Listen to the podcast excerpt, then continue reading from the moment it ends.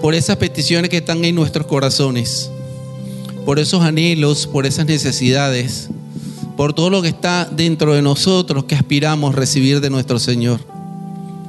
Recuerda que la palabra dice, clama a mí y yo te responderé y te entregaré cosas grandes y ocultas que tú no conoces. Todos sabemos, hermanos, que nuestro Señor obra por sendas misteriosas, que nosotros inclusive recibimos más de lo que le hemos pedido. Por eso en este momento, hermano, entremos en oración con nuestro Señor y pongamos ante Él, pongamos ante sus pies todo aquello que necesitamos, todos aquellos anhelos que tenemos en nuestro corazón, todo aquello que de repente hemos pensado que no lo vamos a recibir porque ha pasado mucho tiempo, porque hemos estado orando y porque no escuchamos respuesta. Yo sé que es difícil, hermanos, pero nosotros no podemos creer con nuestra mente. Nosotros tenemos que creer con nuestro corazón. Y aunque la respuesta tarde, nosotros tenemos que estar seguros que nuestro Señor es fiel y que nuestro Señor nos va a responder, porque Él siempre es nuestro proveedor. Él siempre en esa fidelidad que tiene nos responde en el momento que nosotros menos lo hemos esperado. Por eso, Padre eterno, príncipe de paz, poderoso en batalla, Rey de reyes y Señor de señores. Yo pongo ante ti, Señor, pongo a tus pies, pongo ante tu presencia todas las necesidades y todos los anhelos que están en el corazón de tu pueblo, Señor. Todo aquello que nosotros hemos pensado, que no hemos recibido, lo hemos puesto ante ti, Padre Santo. Por eso, pacientemente esperamos en ti.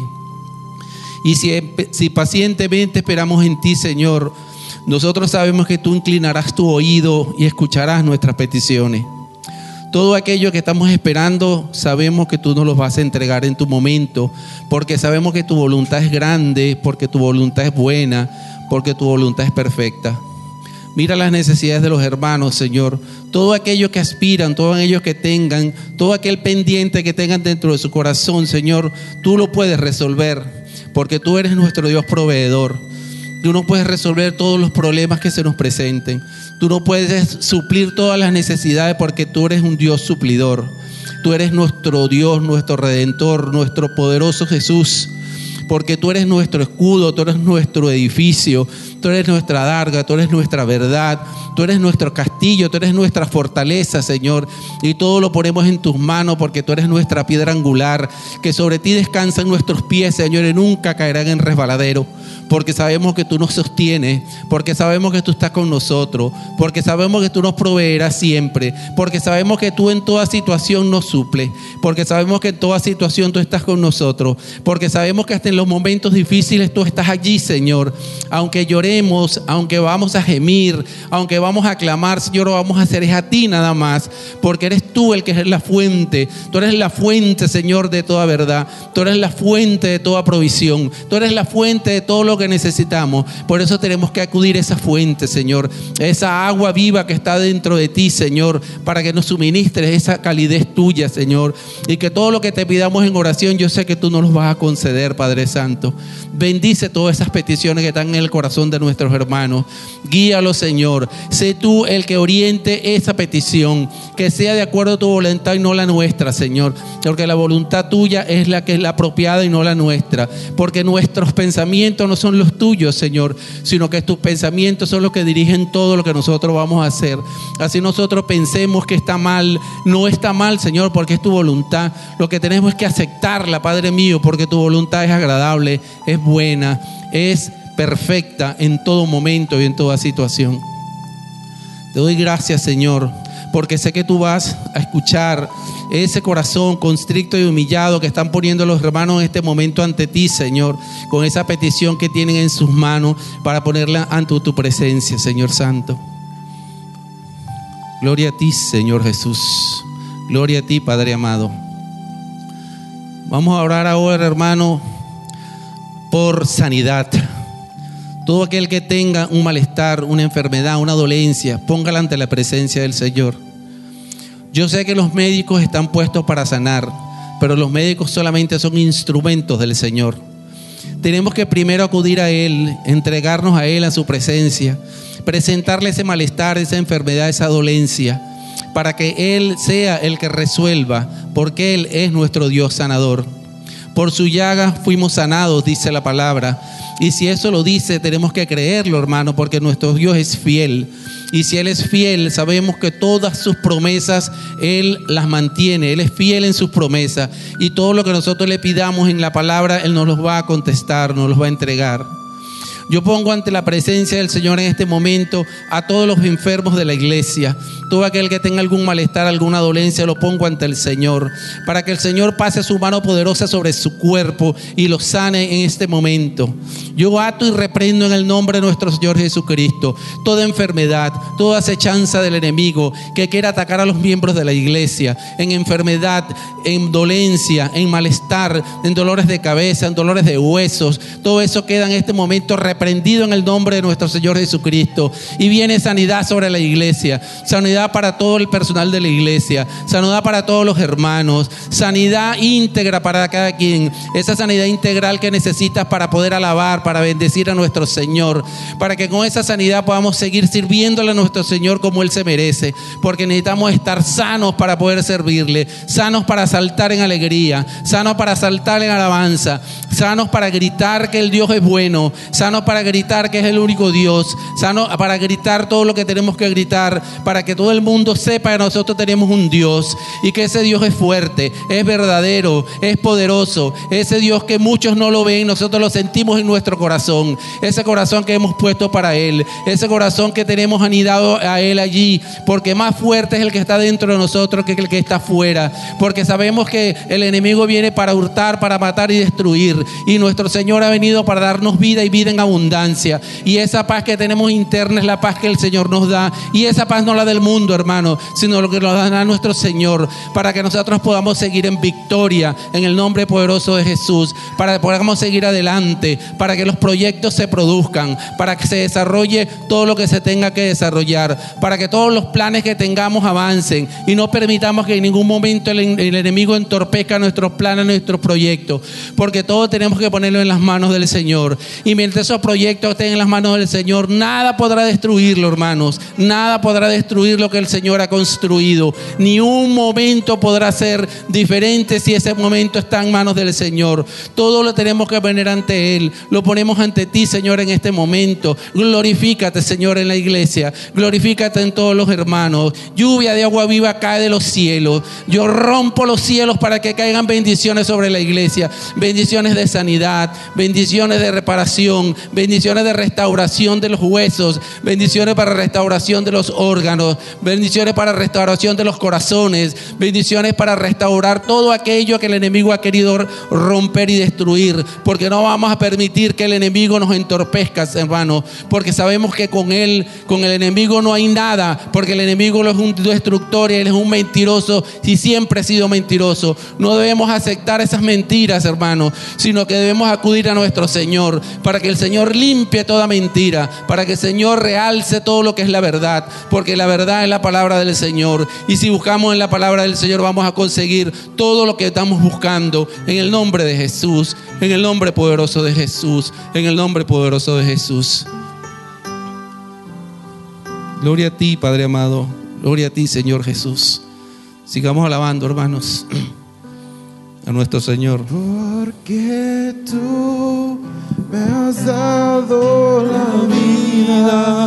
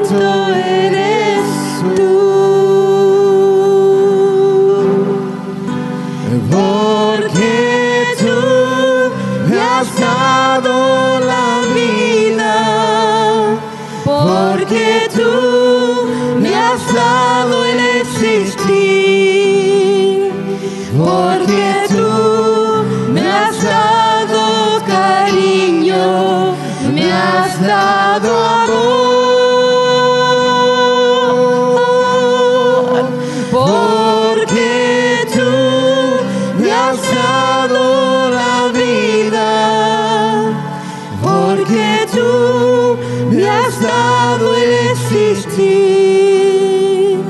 porque tú me has dado cariño, me has dado amor, porque tú me has dado tú me has dado el existir, porque tú me has dado cariño, me has dado.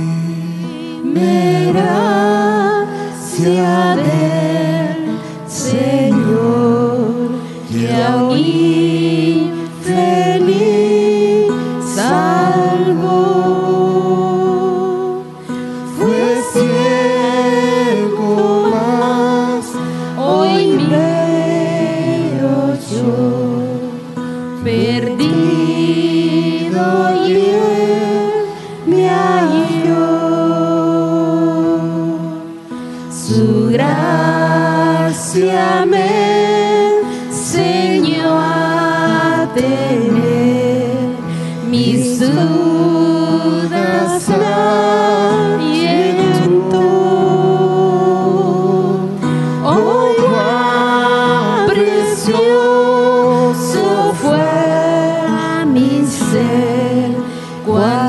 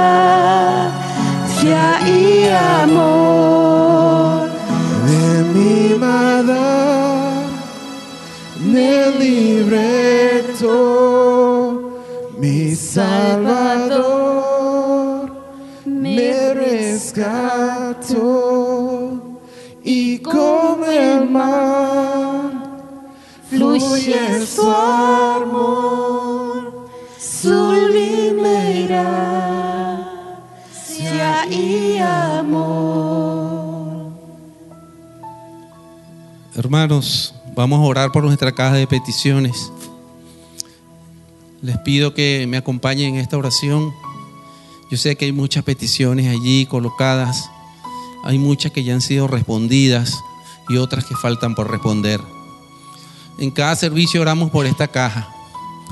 Esta caja es el símbolo de la fe de la iglesia, donde todos los hermanos han colocado aquí sus peticiones. Muchas personas han venido, han puesto su petición y se han marchado. Pero esas peticiones han obtenido respuesta.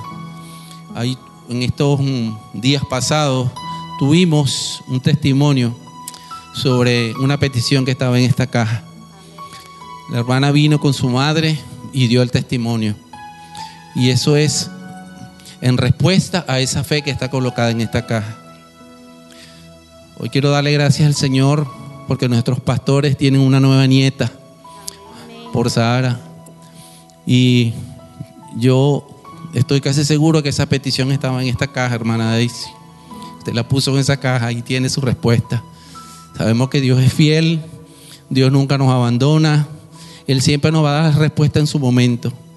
Bendecimos el nacimiento de Sara, le pedimos a nuestro Señor que multiplique, multiplique mucho salud en ella, que se desarrolle como una niña hermosa, que esa vida que ha, ha nacido el día de hoy va a ser una vida dedicada para el Señor, porque sus padres así lo van a hacer y sus abuelos también sé que lo van a hacer.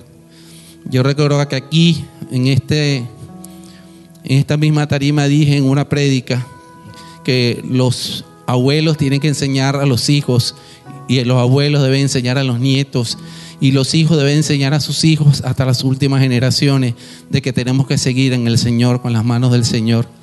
Y eso es lo que nos da a nosotros paz, nos da esa tranquilidad que como padre, como abuelo tenemos de que nuestros hijos están en las manos del Señor.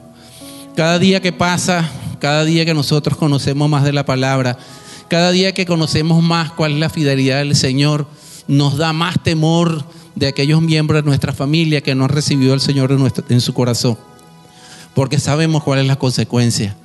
Y como nosotros sabemos cuál es esa consecuencia de no recibir a nuestro Señor como Salvador, como nuestro único Dios, entonces por eso nos invade el temor y nos invade esa angustia como padres, como abuelos, de que algún miembro de nuestra familia, un hijo, un nieto, no esté en manos del Señor.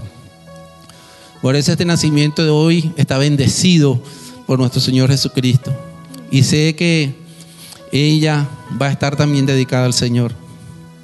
Por ello, hermano, acompáñenme a orar. Esto es una muestra de cómo las oraciones son efectivas cuando lo hacemos con el corazón. Cuando dos humanos reunimos, ¿verdad? En el nombre del Señor, sabemos que Él está aquí con nosotros. Y si Él está aquí con nosotros, Él nos está escuchando. Nosotros no lo vemos, pero sí lo sentimos. Nosotros lo podemos ver con nuestros ojos espirituales, no con nuestros ojos carnales. Y si sabemos que Él está con nosotros, Él está aquí en este momento, y usted tiene su petición incluida en esta caja, como hay muchas peticiones mías, sabemos que nos está escuchando. Y si dos o más se ponen de acuerdo sobre una sola cosa, dices, sobre cualquier cosa, que nos pongamos de acuerdo nosotros en oración, el Señor lo va a hacer en los cielos. Y por eso, si nos ponemos todos de acuerdo para orar sobre todas las peticiones que están en esta caja, hermanos, esto va a tener respuesta. Y eso es lo que todos aspiramos, esa respuesta de todo lo que está aquí. Por eso, dirige sus manos hasta aquí, hermanos, conmigo, ayúdenme. Sean en conjunción conmigo para que oremos por todo lo que está aquí, porque sabemos que todo lo que está aquí son necesidades, porque sabemos que todo lo que está aquí son nuestras aspiraciones, porque sabemos que todo lo que está aquí son nuestros anhelos, son esas necesidades de nuestro corazón de que el Señor nos responda. Y si sabemos que muchas han sido respondidas, faltan muchas por responder, hermano, tenemos que esperar pacientemente. Esperar pacientemente, dice la palabra, eso lo dice el Salmo 40. Pacientemente esperé en Jehová, Él inclinó su oído y escuchó mi clamor. Entonces, si es así, hermanos, oremos por la caja de peticiones. Padre eterno, príncipe de paz, aquí estamos ante ti, Señor, para poner todas las peticiones de la caja ante tu presencia. Tú conoces cuáles son las peticiones, Señor. Yo no sé cuáles son.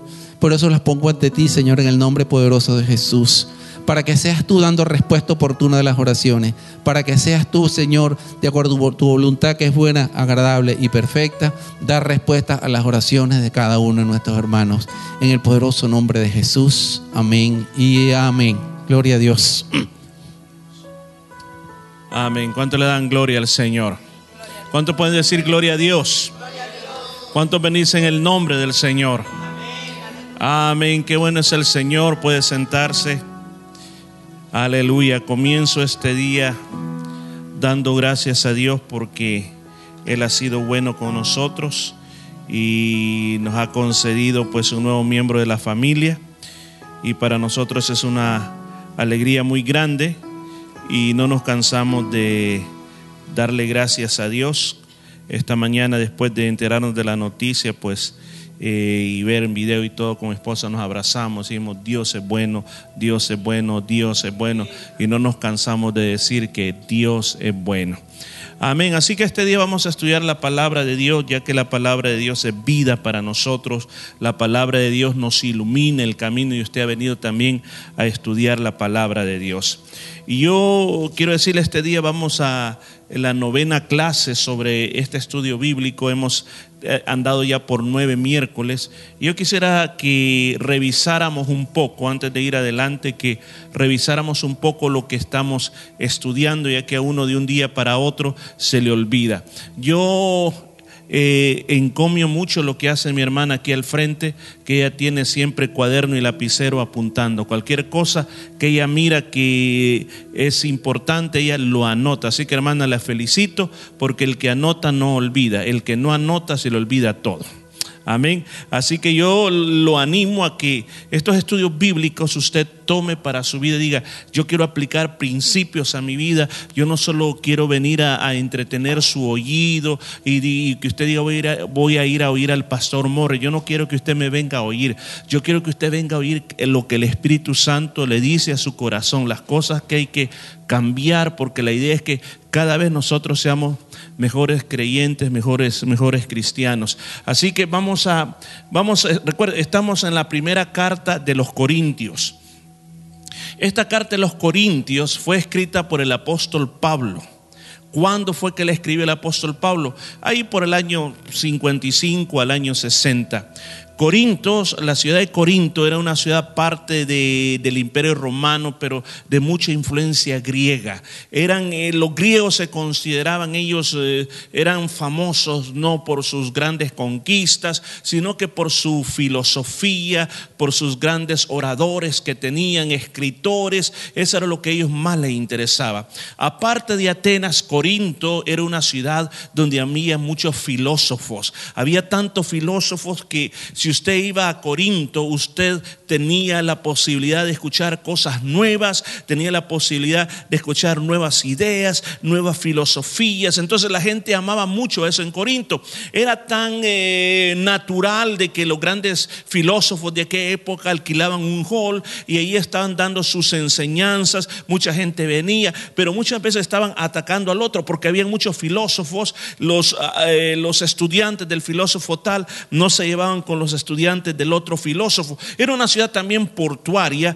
donde eh, llegaban muchos barcos, pasaba mucha mercadería por ese lugar, a tal grado que en ese lugar también había mucho eh, desenfreno sexual, inclusive hay una palabra que se encontraba o se hablaba en aquella época que se llamaba corintiarizar. La palabra corintiarizar significa prostituirse. Entonces había muchos centros de prostitución para tanto mujeres como donde también ofrecían sexo eh, muchachos, jóvenes también, o sea, homosexualismo, había de todo en esa ciudad. Era una ciudad que económicamente muy avanzada, una ciudad muy bella, templos muy hermosos, todo muy precioso.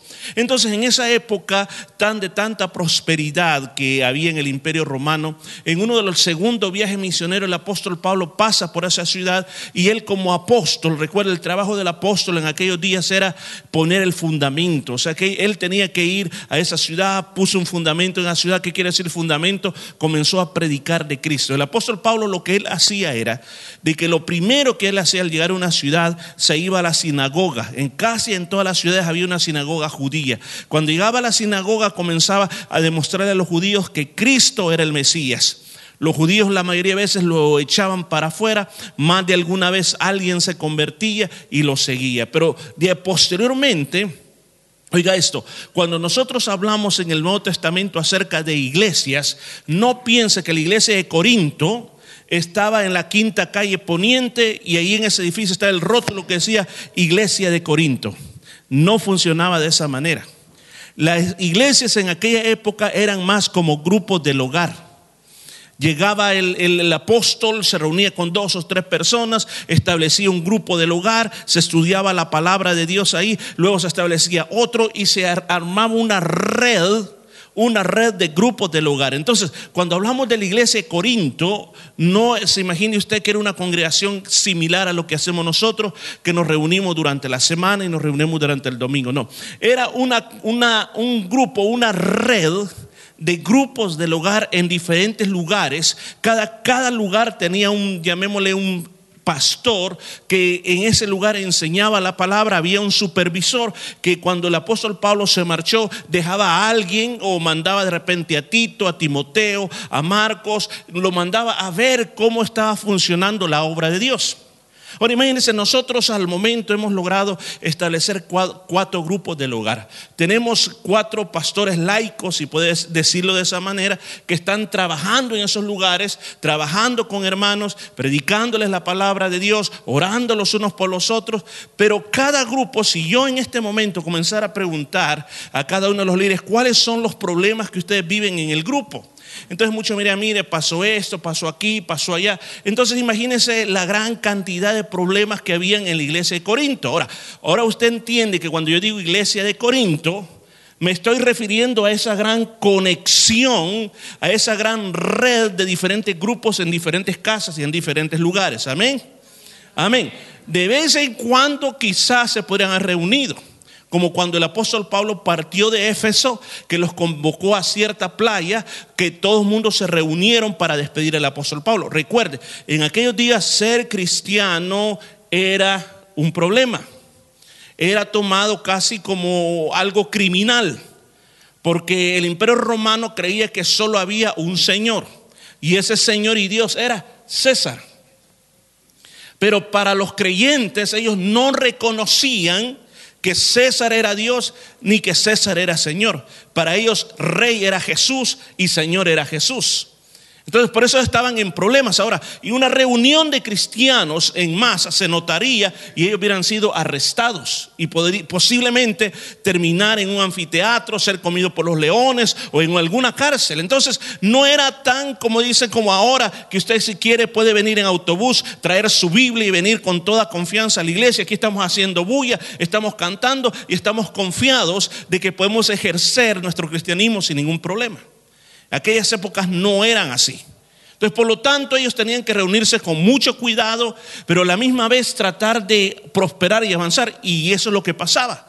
Porque imagínense, en los primeros 100 años, escuchen, desde que Jesús muere ahí por el año 33 o 20 y algo de nuestra era, al año 100, el Evangelio ya había alcanzado toda Europa.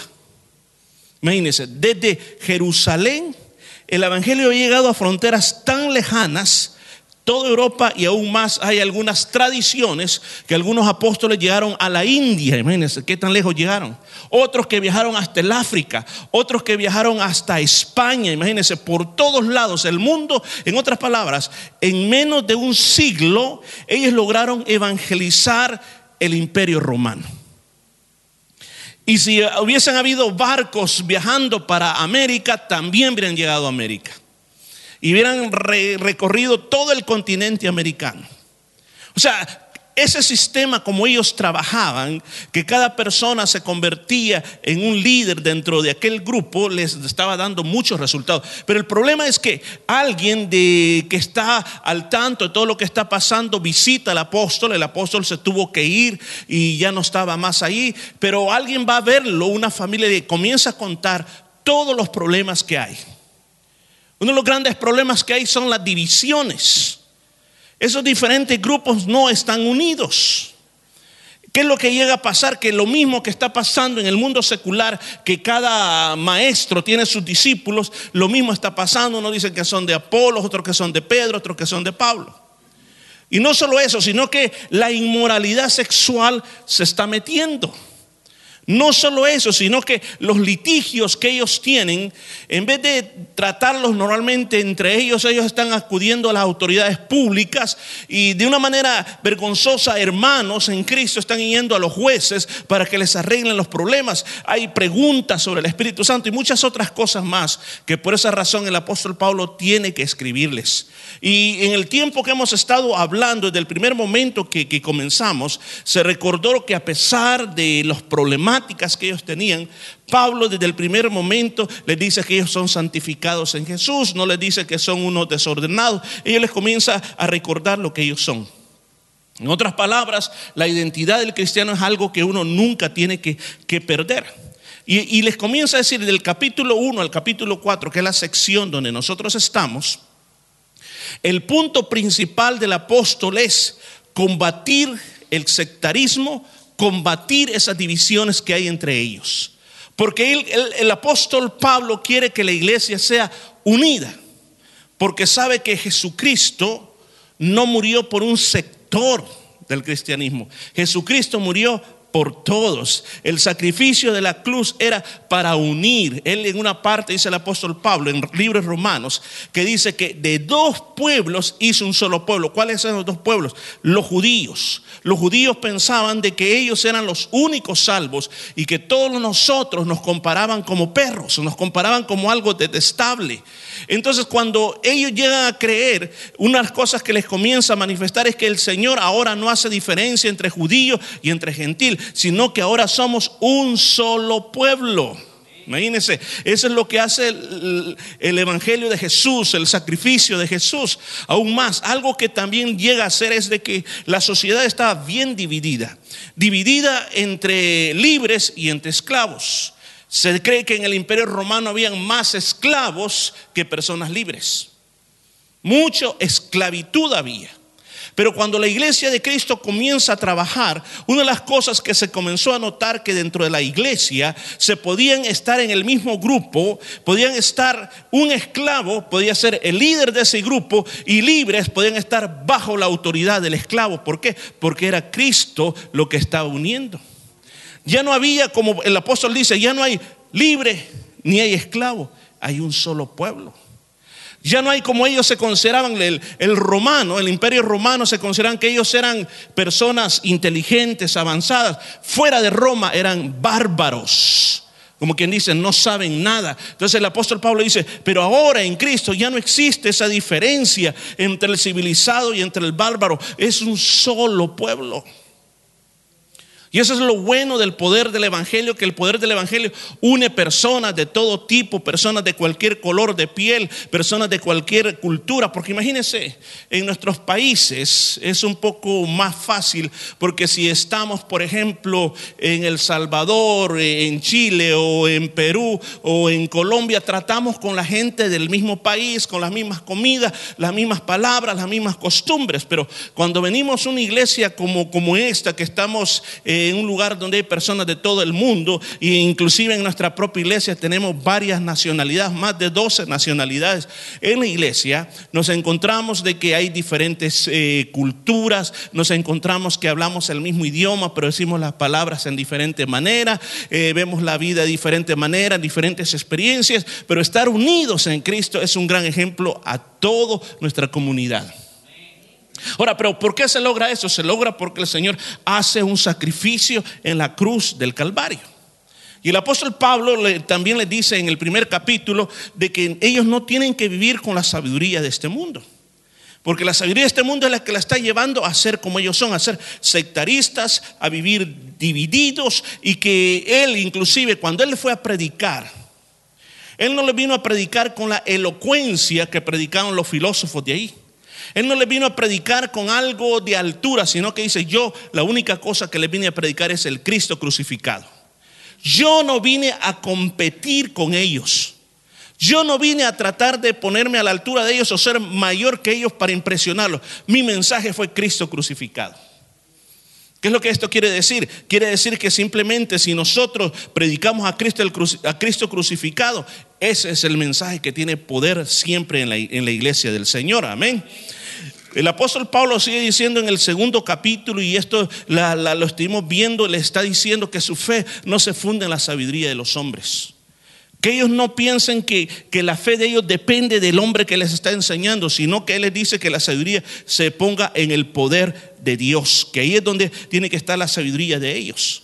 Y habla mucho sobre la sabiduría de Dios, habla mucho sobre la sabiduría del mundo y que siempre dice que la mejor es la sabiduría de Dios y que la sabiduría del mundo no es tan necesaria para la, iglesia, por lo cual por esa razón se producen las divisiones dentro de la iglesia. En el capítulo 3, el capítulo 3 estuvimos hablando de cómo el sectarismo, el estar dividido es algo de la carne. Estuvimos hablando, el apóstol Pablo habló de que había cristianos niños en Cristo o también le llamó cristianos carnales. Entonces dijo que ese cristiano carnal era un cristiano que no era capaz de entender y que porque no era capaz de entender eh, las acciones que tenían eran acciones de contiendas, acciones de celos, andaban como carnales, le dice. Pero por eso también les, eh, comienza a decir que lo vean las cosas desde el lado correcto. ¿Cuál era el lado correcto? De que tanto Pablo, Apolos, Pedro, todos éramos, todos somos, les dijo, servidores de Cristo. No somos nada. Estamos trabajando para el mismo Dios. Por lo tanto, ustedes no tienen que fijarse en la persona, sino que tienen que fijarse en que todos son siervos de Dios y que todos estamos trabajando para producir el reino de Dios. También le enseñé que la iglesia, dijo en ese mismo capítulo, usted la comparó como un gran campo de cultivo donde se tiene que sembrar semilla. Y también la semana pasada hablamos sobre que la iglesia es un edificio y que el apóstol dice, yo fundé, yo puse el fundamento y el fundamento se llama, ¿cómo se llama el fundamento? Cristo. No es ningún hombre, Cristo es el fundamento de la iglesia. Y el apóstol dice, cada uno estamos edificando. Todos, dice, todos estamos edificando, solo que unos están edificando con mal material y otros edifican con buen material. Unos están edificando con heno, hojarasca, eh, ¿qué más? Con madera. Otros dijo, están edificando bien con piedras preciosas, oro, plata, porque un día, dice, vamos a estar ante el tribunal de Cristo. Yo le llamé el tribunal de los premios. Un día vamos a estar ante esa gran ceremonia, la ceremonia de los premios. Y una vez los cristianos lleguemos a aquel día, no nos van a sacar de ahí, sino que simplemente nos quieren premiar. Y los que han edificado correctamente lo que han hecho, dice, van a pasar como una prueba por fuego, pero van igualmente, van, van a y los que permanezcan, dice, van a recibir una recompensa. Van a recibir recompensa y hablé de varios tipos de coronas que habían. Pero dice, otros se les va a quemar lo que hicieron, pero igual van a ser salvos. Ahora, ¿qué es lo que llega a suceder al final? Nos lamentaremos lo que dejamos de hacer pero podríamos haber hecho mucho más. Así que este día, hermanos, habiendo revisado lo que hemos visto, mire, aquí vimos casi tres capítulos hacia la carrera. Quiero traerlo al versículo 18. Lo que voy a hacer en lo que me queda del tiempo es, vamos a leer, le voy a tratar de explicar lo que la escritura dice y vamos a tomar unas aplicaciones personales para nuestra vida. Versículo 18 del capítulo 3 dice, nadie se engaña a sí mismo si alguno entre vosotros se cree sabio en este siglo, hágase ignorante para que llegue a ser sabio. Porque la sabiduría de este mundo es insensatez para con Dios, pues escrito está, Él prende a los sabios en la astucia de ellos. Y otra vez, el Señor conoce los pensamientos de los sabios que son vanos. Así que ninguno se gloría en los hombres porque todo es vuestro. Sea Pablo, sea Apolos, sea Cefas, sea el mundo, sea la vida, sea la muerte, sea lo presente, sea lo porvenir, todo es vuestro. Y vosotros de Cristo y Cristo de Dios. Comencemos entonces, veamos aquí, veamos, comprendamos qué es lo que Pablo escribió aquí. En primer lugar dice, hermanos, no se estén engañando a ustedes mismos. Otro día yo estuve diciendo aquí que a la persona que más le mentimos es a nosotros mismos. El apóstol Pablo le dice a la iglesia, eh, ustedes están engañando, si ustedes están engañando, si entre ustedes se cree sabio en este siglo. Sabio en este siglo. ¿A qué se refiere? No está diciendo ir a prepararse para una carrera, no está diciendo eh, tomar alguna profesión que te va a ayudar a vivir, no. Escucha esto. La palabra que nosotros encontramos en su, en su, en su original para siglo, lo podríamos traducir de otra manera. Y es corriente actual. Otra forma es como las modas, lo que en este momento más está predominando. O sea, que en otras palabras, lo que está tratando de decir que no nos engañemos nosotros mismos al creernos sabios en las corrientes actuales. Hoy hay una guerra en los medios de comunicación, libros, prensa, televisión, internet, para llenarnos a nosotros de esa sabiduría de este mundo, o ya le llamo el conocimiento de este mundo, para que todo mundo agarre lo mismo, para que todos exactamente seamos unos robots, para que todos hablemos exactamente lo mismo y lo aceptemos todo. ¿Cómo lo hacen? Por ejemplo, las películas. Toda película nos comunica un mensaje. Cada película, no importa sea para niños de 5 años o sea para gente adulta, cada película tiene detrás, hay un mensaje que se quiere transmitir. Muchas veces nosotros lo captamos y a veces nosotros no lo captamos. A veces a través de anuncios, anuncios, por ejemplo hay anuncios y una vez hubo una queja por eso de mensajes subliminales detrás de los anuncios. Por ejemplo, cuando es 6 de la tarde, 7 de la tarde, lo que usted va a ver más en la televisión, anuncios de que te invitan a que salgas y compres comida. Hoy tenemos por el famoso Uber Eat para que tú no tengas que salir a comprar comida, sino que tú llames por teléfono y te llevan lo que quieras, Angry Jacks, eh, McDonald's, comida china, comida italiana, comida hindú, lo que tú quieras te lo llevan a la puerta de la casa. Hay una guerra, nos están, nos están haciendo guerra para que nosotros simplemente tomemos la corriente del mundo, por ejemplo, la famosa esta situación de, los géneros, o sea, eh, lo que es mujer, lo que es hombre, se ha estado introduciendo mucho eh, la idea de que se tiene un niño o una persona se tiene que cuestionar eh, independientemente de lo que tenga o cómo se mire físicamente, seré hombre, seré mujer. Y hoy la corriente de este género se está llevando a que al niño, déjenlo, dicen, que él solo descubra lo que él es. Por ejemplo, yo recuerdo cuando era pequeño, en el kinder, pues teníamos eh, los varones, jugábamos con carritos, jugábamos con soldaditos, teníamos, y las niñas estaban jugando allá con las mesitas, este, haciendo té, con las muñecas y todo. Pero en nuestros tiempos eh, ya no existe eso y, todo el mundo tiene que probar de todo y como parece que en la tierra pasó, que si querían, decían, era libre, si alguien, algún padre de familia quería llevar a su niño vestido como niña, pues está bien que, que el niño descubra qué es en realidad. O sea, eso nos están bombardeando en la cabeza a nosotros, nos están bombardeando, por ejemplo, creo que ayer, creo que fue, se aprobó finalmente la ley que cuando alguien dice yo ya no quiero vivir más, me mato. O sea, estoy hablando de personas que tienen enfermedades, que ya están condenados a muerte por esas enfermedades, que tienen un cáncer fatal y que sabe de que va a morir. Entonces la persona dice, yo no quiero sufrir todo ese degeneramiento, sino que yo elijo morir en paz, morir sin dolor. Entonces la persona puede elegir cuando va a morir. Ahora, si nosotros miramos, yo le decía a mi esposa, mira ayer, había un hombre muy importante, era un doctor, es un ministro bien importante, un hombre que en este país puede ser un hombre muy inteligente, que sabe mucho, pero este hombre lloraba, lloraba al estar diciendo que wow, que, que finalmente se había aceptado, se había aprobado esa ley. Es como cuando, yo lo miraba como cuando una persona viene aquí y comienza a decir, wow, que el Señor me ha contestado la oración. Así el hombre estaba llorando, decía gracias Señor, por... no decía gracias Señor, sino que él estaba agradeciendo porque se había aprobado esa ley para que la persona cuando ya está desahuciada pues decida cuándo tiene que morir. Entonces un montón de corrientes que nos están atacando, que nos están metiendo en la cabeza, que nos están diciendo de que es de esa manera. Entonces el apóstol Pablo dice, eh, y si usted lo puede ver, esto no es nada nuevo, sino que es algo que viene existiendo desde hace tiempo, desde el siglo primero viene existiendo eso.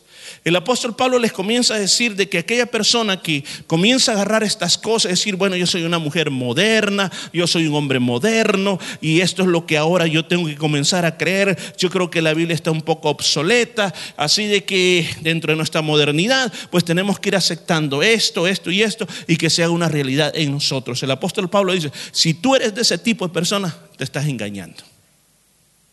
Te estás engañando. Y recuerden que no le está hablando a las personas de afuera, le está hablando a las personas dentro de una iglesia. O sea, el mundo tiene sus modas, tiene su forma de pensar. Yo lo recuerdo cuando yo era muy pequeño, cinco años de edad más o menos, los famosos hippies con su famoso amor y paz. Esa fue una corriente. Fue una corriente que mucha gente comenzó a verla como importante y muchos comenzaron a tomar ese estilo de vida, lo comenzaron a seguir, comenzaron a meterse como, como eso, como algo importante para su vida. hoy en día nosotros tenemos corrientes también. Corrientes que especialmente, por ejemplo, veo en la gente joven adulta con eso corriente, los milenarios, les dicen los milenarios. Un milenario tiene que ser así, tiene que comportarse de esta manera y nos dan estándar hasta cómo vestirse. Por ejemplo, mira ahora los famosos tatuajes. La gente se pone tatuajes, ¿por qué? Porque esa es la moda. Esa es la moda. No, no lo hacen porque de repente se le ocurrió. No, porque lo están viendo que está en todos lados. Lo están viendo que los famosos eh, artistas, los famosos deportistas andan todos tatuados. Entonces lo quieren también. El piercing o ponerse aritos por todos lados. Es la moda de ahora. Cada tiempo tuvo su moda. Pero el apóstol Pablo dice, la iglesia tiene que ser diferente, dice. ¿Por qué? Porque si usted mira, mira más abajo, dice, si alguno entre vosotros se cree sabio en este siglo, hágase ignorante para llegar a ser sabio. O sea, ¿qué es lo que me está diciendo aquí?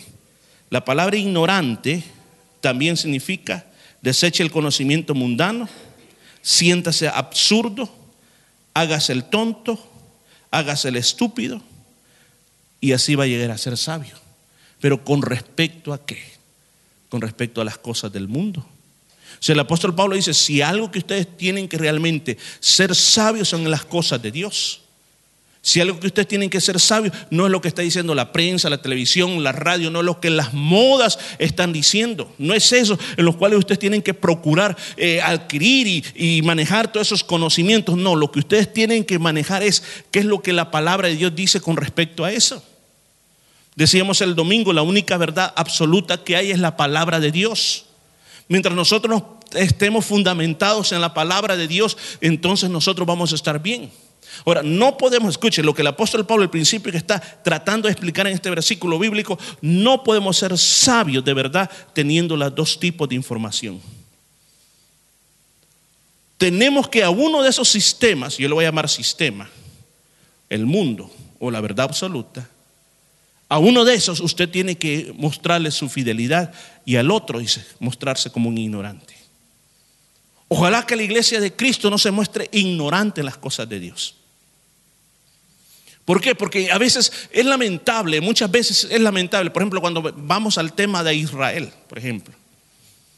He oído a muchos cristianos hablar de una manera como habla el mundo. Como habla la corriente del mundo, lo que el mundo dice sobre el pueblo de Dios, eso es lo que nosotros dentro de las iglesias repetimos exactamente. Se nos olvida que el Señor dijo a través de su palabra, que el que bendijera al pueblo de Israel sería bendito y el que lo maldijera sería maldito. Pero es que ellos hacen esto, pero es que aquí, pero es que acá, pero es que aquí. Le escucho, óigame esto. Todo el mundo sabe esto. Hasta los impíos lo saben. Toda información que nosotros vemos en las noticias, en la prensa, en la radio, nunca va a ser 100% verdadera. Siempre va a haber detrás de todo manipulación de información. Yo recuerdo a veces en mi país, por ejemplo, pasaba y decía, no, mire, es que, es que, es que sabe que hubieron 10 muertos. Solo dos muertos habían. Para poder vender el periódico tenían que decir que habían muerto 10 personas. Entonces, el apóstol Pablo dice, ¿quieren ustedes realmente llegar a, ser personas sabias según Dios? Entonces tienen que ser ignorantes a ese sistema del mundo. Efesios 2.2 dice, en los cuales, escucha, en los cuales anduviste otro tiempo siguiendo la corriente de este mundo. ¿Escuchó? En otro tiempo, no ahora, en otro tiempo, conforme, escuchen, el que sigue la corriente del mundo, este es el problema. Conforme al príncipe de la potestad del aire, el espíritu que ahora opera en los hijos de desobediencia o sea, si yo estoy siguiendo la corriente, entonces yo estoy siguiéndole, como, eh, perdone, pero en mi país teníamos esta, esta expresión cuando alguien estaba hablando y el otro, ah, sí, sí, sí, dice, déjame, ¿qué, estás haciendo? Pues vámonos. No, hombre, es que le estoy siguiendo la corriente a este loco. O sea, como quien dice, estoy eh, solamente aquí haciendo algo, pero no estoy totalmente en eso. Entonces, dice, hay muchos hermanos, lamentablemente, que le siguen la corriente al príncipe de este mundo al príncipe de la potestad del aire. ¿Por qué razón? Porque se van por donde no se tienen que dar. Antes, escucha esto, iglesia, este es un buen consejo. Antes de dar una opinión sobre cuestiones políticas, sobre cualquier otra cosa, siempre es esa pregunta, ¿qué dice la Biblia al respecto? Y si usted no lo entiende, simplemente responda, yo no lo sé, el Señor lo sabrá mejor. Pero yo quiero tener mi voz, quiero demostrar mi opinión. Sí, sí, sí. Yo sé que usted la quiere demostrar. Pero muchas veces simplemente hablamos sin tener la base de por qué estamos hablando lo que estamos diciendo. Y el apóstol Pablo dice que si la iglesia quiere, quiere salir adelante, dice, hágase ignorante, dice, para que llegue a ser sabio. Porque dice, la sabiduría de este mundo es insensatez para con Dios. ¿Sabe qué otra forma de decir la palabra insensatez, según la palabra original, es? Es locura para Dios. Las grandes ideas que tiene este mundo son locura para Dios. Pero ¿qué dice el mundo? Que Dios es el creador de las cosas. Esa es una locura. Que ellos dicen, no, que, que el hombre es un producto de una evolución. Eso es lo correcto. Usted hable en cualquier, en cualquier plática con cualquier otra persona y dígale, ¿sabes qué? Dios no creó nada. Todos somos productos de la evolución y es correcto decir en los grandes documentales en la televisión y que la evolución y que la evolución y que la evolución y ahí estarás correctamente hablando. Pero atrévete a hablar y decir en cualquier programa importante, en esos famosos documentales de National Geographic o cualquiera de ellos, y Dios es el creador de todas las cosas, lo cancelan porque eso no va con la corriente de este mundo. No va con la corriente de este mundo. Por eso el apóstol Pablo dice, si, nosotros queremos ser sabios para con Dios, debemos parecer como ignorantes. ¿Por qué? Porque al nomás usted dice, si no el Señor creó al hombre, Señor creó al hombre, ah, no, este es de los ignorantes, dice. Este es de los locos. Pero sabe que esos locos llegan a ser sabios para con Dios. Porque toda esta sabiduría de este mundo, que es terrenal, se va a acabar un día. Porque viene el conocimiento de Dios. Y es el mejor, el conocimiento de Dios. Porque la misma ciencia ha demostrado la historia de un hombre que encuentra un pedacito de, de, mandíbula y dice, he descubierto, dice, he descubierto un nuevo hombre de las cavernas. Y anduvo por todos lados y de ese pedacito le armaron un cuerpo y dijeron, este es el hombre, este es un hombre de los cavernícolas que existió. Y por mucho tiempo se, se creyó eso. Al final se dio cuenta que eso no era de un ser humano, era de un otro animal. ¿Dónde quedó todo eso? Hermanos, yo creo que es bien importante. Eh, Job dijo, en, si usted mira aquí mismo, dice la palabra de Dios, pues escrito está. ¿Qué es lo que quiere decir el apóstol Pablo cuando dice eso? Es como cuando nosotros decimos, pues la Biblia dice en tal parte y en tal parte, tal versículo bíblico. El apóstol Pablo dice, Él prende a los sabios en la astucia de ellos. Él en ese momento estaba refiriéndose al libro de Job, capítulo 5, versículo 13, que dice que prende a los sabios en la astucia de ellos. O sea, Dios se ríe de los que se creen sabios en esta tierra. Y otra vez, cuando dice el versículo 20, otra vez está diciendo, y una vez más, estoy mencionando otro texto bíblico, Salmo 94, 11, el Señor conoce los pensamientos de los sabios que son vanos. La palabra vano es humo, es niebla. O sea, los pensamientos de los hombres, todo lo que ellos creen que ellos pueden lograr, lo que ellos pueden hacer, eso es vano. Por ejemplo, el hombre está diciendo todo el tiempo, los, las próximas generaciones van a vivir 120 años, 150 años, pues estamos modificándolos genéticamente. En unos cuantos años más usted va a poder pedir un bebé de acuerdo como usted lo quiera, el color que usted quiera, con la inteligencia que usted quiera, el tamaño que usted quiera, usted va a poder diseñar su propio baby. El Señor se ríe de todo ello. Supuestamente descifraron, ellos le llamaron el árbol de la vida, todo nuestro código genético. Le llamaron el árbol de la vida dijeron, bueno, ya podemos crear un hombre, pero Dios se reirá en la cara de ellos. En un país de la comunidad europea, creo que es entre Bélgica y Suecia o Suiza, se hizo un proyecto, el proyecto para crear la famoso chispa de la vida o el átomo que le llamaron el átomo Dios, el átomo creador de todas las cosas. Hicieron una fusión nuclear bajo la tierra, que el día que lo hicieron por primera vez dijeron, todos muchos científicos tenían miedo ese día, el mundo va a explotar y va a desaparecer. Los resultados de eso le han llamado el átomo de la vida y todavía siguen haciendo muchos más experimentos porque dicen, eh, hay mucha información sobre eso, que quieren hacer un portal al más allá, quieren crear, unos dicen un portal al infierno, otros dicen un portal a otra galaxia, yo no sé, pero el hombre está haciendo un montón de cosas que simplemente dice, ¿por qué? Porque yo me creo más sabio, me creo más poderoso que todas esas cosas. Pero dice más adelante, así que ninguno se gloríe en los hombres porque todo es vuestro. Ponga atención, aquí voy a ir terminando. No se gloríen en los hombres, porque todo es vuestro.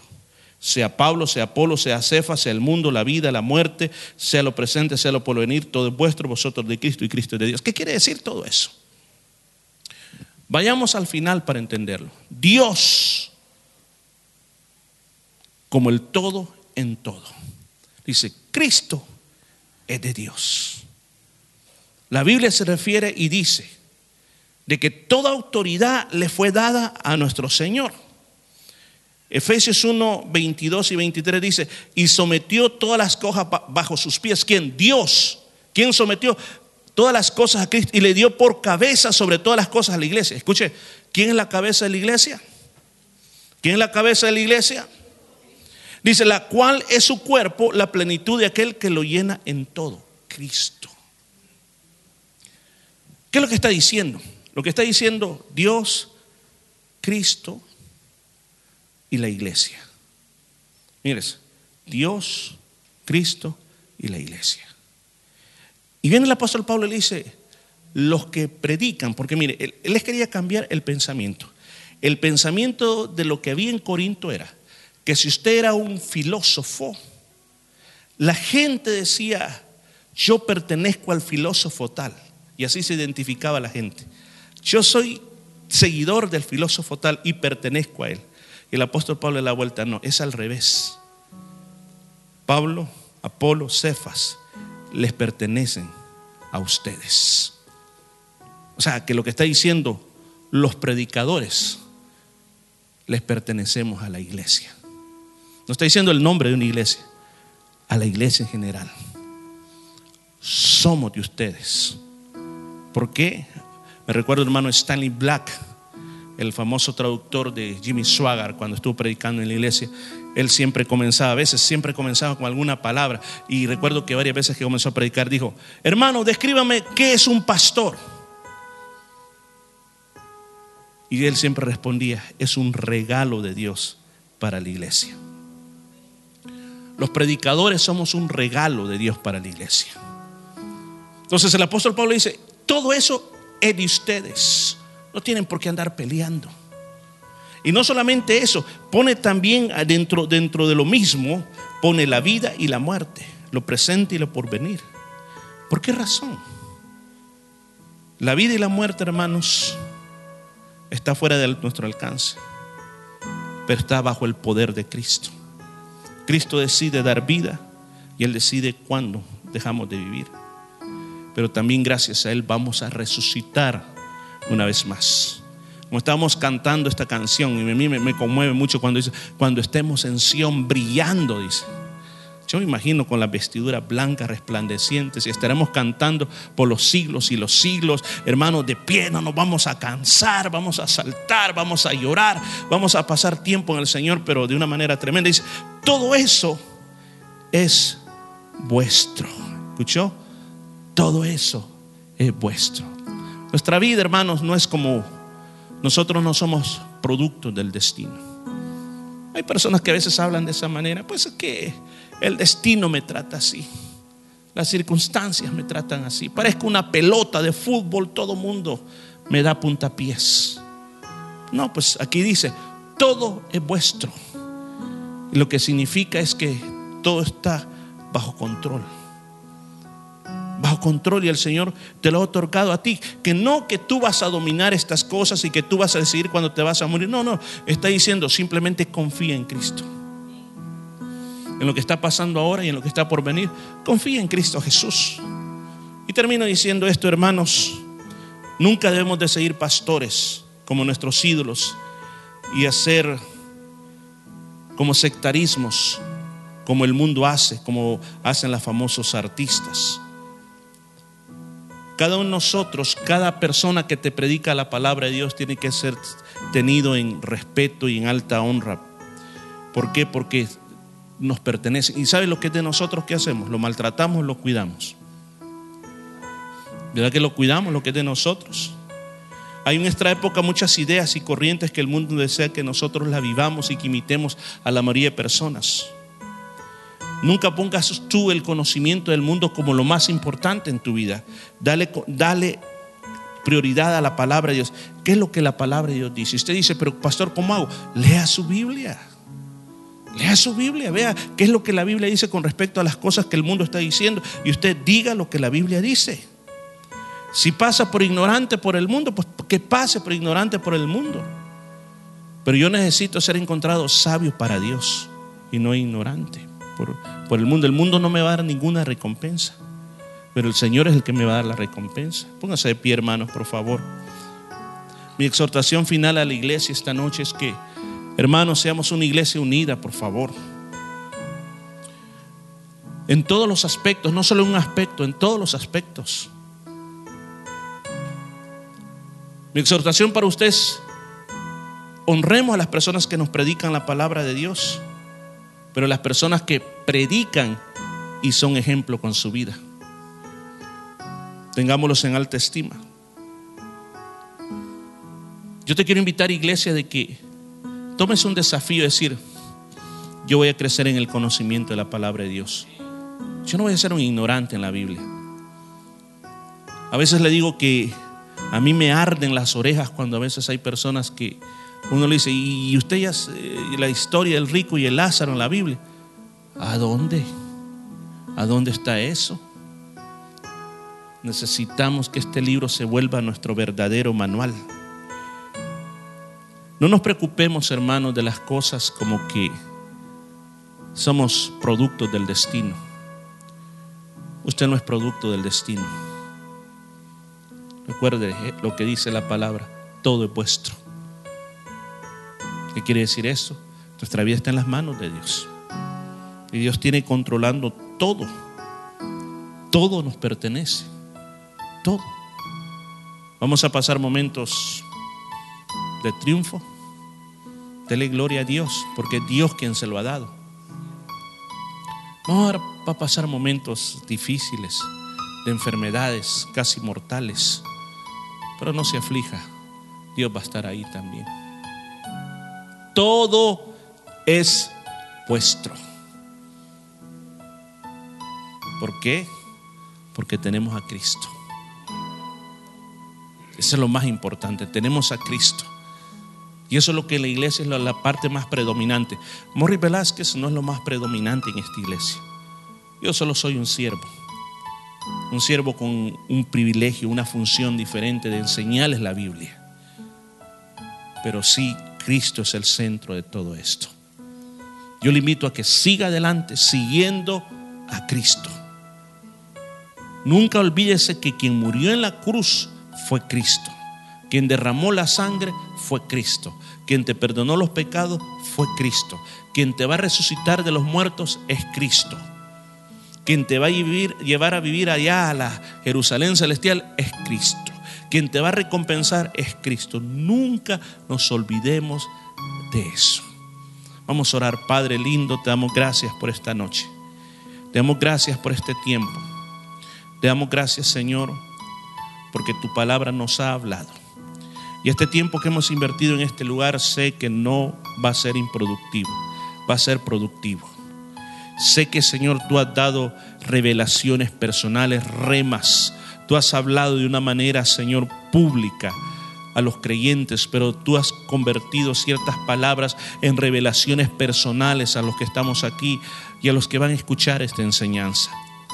Yo te pido, Señor, de que aprendamos como iglesia a no caer en la trampa del mundo, que nos quieren modificar nuestra forma de pensar, que quieren formatear nuestra, nuestra conciencia, quieren que nosotros seamos como ellos sean, hablemos lo que ellos están hablando. Señor, ayúdanos a ser diferentes, Señor, a que todo lo escudriñemos a través de la palabra de Dios a que todo lo escudriñemos, Señor, a través de las escrituras. Que la escritura sea nuestra verdad absoluta, no lo que dice el mundo, sino lo que dice la santa palabra de Dios. Señor, yo ruego por la unidad de esta iglesia. Yo ruego, Señor, por la unidad de esta iglesia, Padre mío. Que esta iglesia sea una iglesia unida, Señor. Unida en todos los aspectos, Señor. Sé que somos tan diferentes. Cada persona es diferente. Pero, Padre mío, tu palabra dice que lo que nos une es la unidad del Espíritu Santo, es la unidad del Espíritu. Señor, yo te pido que esa unidad del Espíritu no se pierda, aunque seamos diferentes, Señor, que aprendamos en nuestras vidas a valorarnos tal como somos, a ayudarnos, a fortalecernos, a respetarnos, Señor, a motivarnos, que aprendamos los unos a los otros a motivarnos al amor, Señor, a unirnos bajo las mismas enseñanzas, Señor, y que si hay diferencias, pues simplemente dejemos a un lo que nos hace diferenciar y busquemos las cosas que nos unen, Señor. Por favor, lo pedimos, Padre amante, en el nombre de Jesús, que tu Santo Espíritu se mueva en este día, Padre. Que tu Santo Espíritu, Señor, nos dé una convicción personal, que cuando salgamos de esta puerta, Señor, salgamos, Señor, con algo diferente en nosotros, Padre. Gracias por esta noche, gracias por esta noche, gracias por esta noche, Señor. Gracias por esta noche. Ahí donde estás. Si tú quieres decirle algo al Señor, algo personal, cómo esta palabra te ha motivado, comienza a hablar con Dios. Cada palabra que se nos habla es para hacer algo en nuestra vida. Yo te pido que te revises a ti mismo. Ahí donde estás, revísate a ti mismo. Y si hay cosas que hay que cambiar, cámbialas. Reconcíliate con Dios. Si te sientes que te has estado alejando, esta es una noche de reconciliar también. Esta noche quizás la palabra te ha motivado a volver a una relación más íntima con el Señor. Ahí donde estás, dile Señor, perdóname, yo me quiero reconciliar contigo. Ayúdame a acercarme más a ti, Señor. He descuidado la oración, no leo más la palabra, no siento tu presencia más. Pero esta noche, Señor, yo me acerco a ti por medio de la fe. Señor, lléname una vez más con tu Espíritu Santo. Reavive el fuego que hay en mí, Señor. Quiero volver a deleitarme en tu presencia, Señor. Yo reprendo todo mal espíritu que me ha tratado de alejar de ti. Yo lo reprendo en el nombre de Jesús, porque entiendo que es un plan del enemigo que quiere alejarme totalmente de tu presencia. Pero hoy, Señor, yo te pido perdón y te pido que restaures mi relación en ese nombre precioso de Jesús. Gracias, Padre mío. Gracias, Señor eterno. Padre mío, llévanos con bien a casa, cuídanos en el camino. Líbranos, Señor, de todo mal y que podamos llegar sanos y salvos hasta donde vamos. Señor, yo te doy gracias por cada persona que se hizo presente. Te pido que la bendiga grandemente y que le lleves con bien a tu casa, a sus casas, Señor, que se sientan fortalecidos en ti.